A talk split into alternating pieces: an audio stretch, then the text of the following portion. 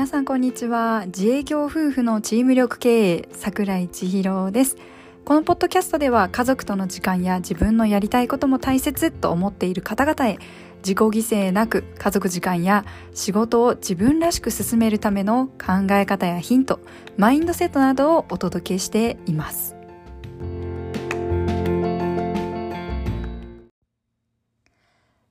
さて今回は題名でもあるチーム力経営という言葉についてお話ししていきます。最初の挨拶でもご説明させていただいているんですけれども、自己犠牲なく自分時間や家族時間、そして仕事を行っていくというライフスタイルの形についてのことになります。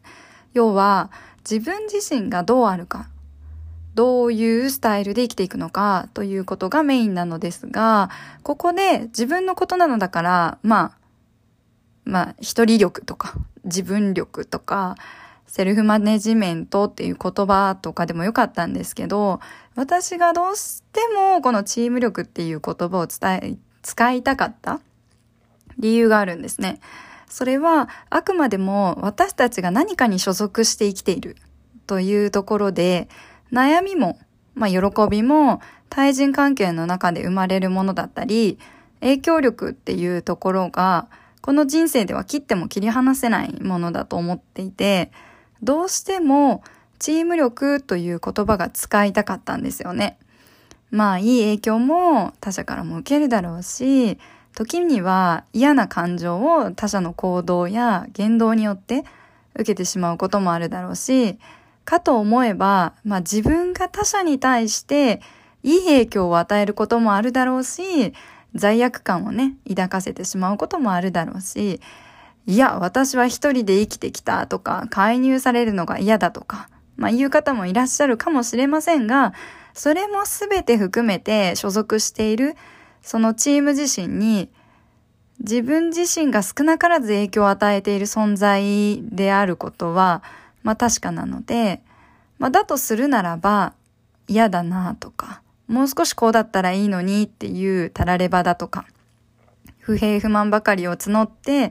毎日面白くない生活を送るよりも、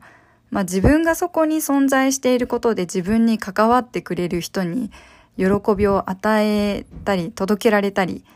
喜びを感じてもらえるような考え方だったり行動ができればそれでいいんじゃないかなって思っているんですよね。私が悩んでいた時って自分のことしか考えられなくて、私はそんなんじゃないんだとか、いや、みんな私のこと分かってないんだとか、人のことだから私には関係ないだとか、私がそう受け取ったんだからあなたには関係ないだとか、私には無理だ。あの人だからできるんだとか、そんなことばかり考えていたんですよね。だから、まあ、自己肯定感を上げたくてテンション高い人演じたり、学びまくったりしてたんですけど、なんぼ自己肯定感が上がる本を読んでも、自己肯定感下がる一方だったんですよね。どちらかっていうと、もう余計苦しくなってしまったりしてましたよね。もうそれが合う人合わない人いるかもしれないんですけど、まあ、夢を持ちましょうとか、ワクワクしましょうとか、夢はあるけど、実現できてない自分にげんなりしたり、自己肯定感上げなきゃっていう自分の思考に、まあ、疲れてしまったり、まあ、時にはネガティブ感情は悪いもんだみたいなって思って、ネガティブな感情を持つ自分はダメだって受け入れきれなかったりしてたんですよね。まあだから、自分は自分が嫌いなんだって思ってたんです。自己肯定感が低くて、人はすごい人ばかりまあ人は、他人はすごい人ばかりなんだなって思ってたんですよね。だけど、こんだけ自分のこと考えてるって、十分自分のこと好きだし、理解して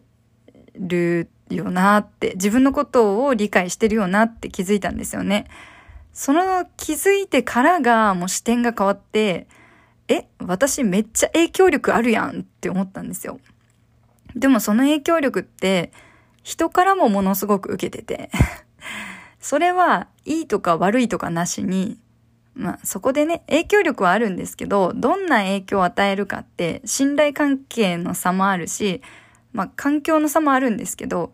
伝え方、受け取り方ってものすごく大きな影響を与えるなって思うんですよね。伝え方、受け取り方って人の問題じゃなくって、自分がどう伝えて自分がどう受け取るかっていうところなんですよね。だから、相手がどうだとか、相手にどう変わってほしいとか、あの人はこう言っているからこうだ、こうしなければいけないとかじゃなくて、自分の問題で自分がどう感じているとか、どう思っているとかのスキルさえあれば、自分らしく生きる形を選択していけるんだよなって考えているんですよね。だけどそこで勘違いしてはいけないのがあくまでも自分の考え方を伝える影響力でチーム力経営なんだけど好き放題言いたいこと伝えて相手を傷つけたりコントロールしたりするのがスキルではないと思っているんですよね。私の考え方として人をコントロールするような心理学だったり、メンタルトレーニングだったりって、上辺のものだと思っていて、あくまでも私個人として、私個人としてですよ。人はそんなに簡単ではないって思ってるんです。だから、一時は即効性がある声かけだったりだとか、テクニックだったりとかって、まあそういうので関係が築けても、それは短期的な対応で、短期的な反応、反応ですよね。であって、脆いもんだとも思っています。これはあくまでも私の考えです。だから、自分が伝えていくチーム力経営っていうものは、まずは自分について理解を深めてもらうこと、まあ、深めていくこと。そして、相手に分からせるんではなくて、相手を理解しようとして、より相手と望む関係を構築していくことなんですよね。それが、夫婦だろうが、部活のチームだろうが、職場だろうが、チーム力というチームという自分以外の誰かとの対人関係を構築していくのに、まあ、チームだと大人数をイメージしてしまうかもしれないんですけど、1対1の関係が何個も構築されてチームであることに変わりはないので、チーム力というワードを使っています。ここにまあ、プラスでね、チーム力経営なので、経営というワードを使っているのは、持続したり、成長したり、継続して運転していくものだからなんですよね。要は、かっこよく言えば、あなたの人生の主人公はあなたで、その人生のハンドルを握っているのもあなただからですっていう。行く先もあなたが決めていいというところで、まあ、運営する意味も込めて、チーム力経営というワードを作って、このポッドキャストの題名とさせていただきました。さあ、今日も、わーっと、いろいろ熱くお話をさせていただいたのですが、チーム力経営とは、やっぱり一人ではなく、自分以外の、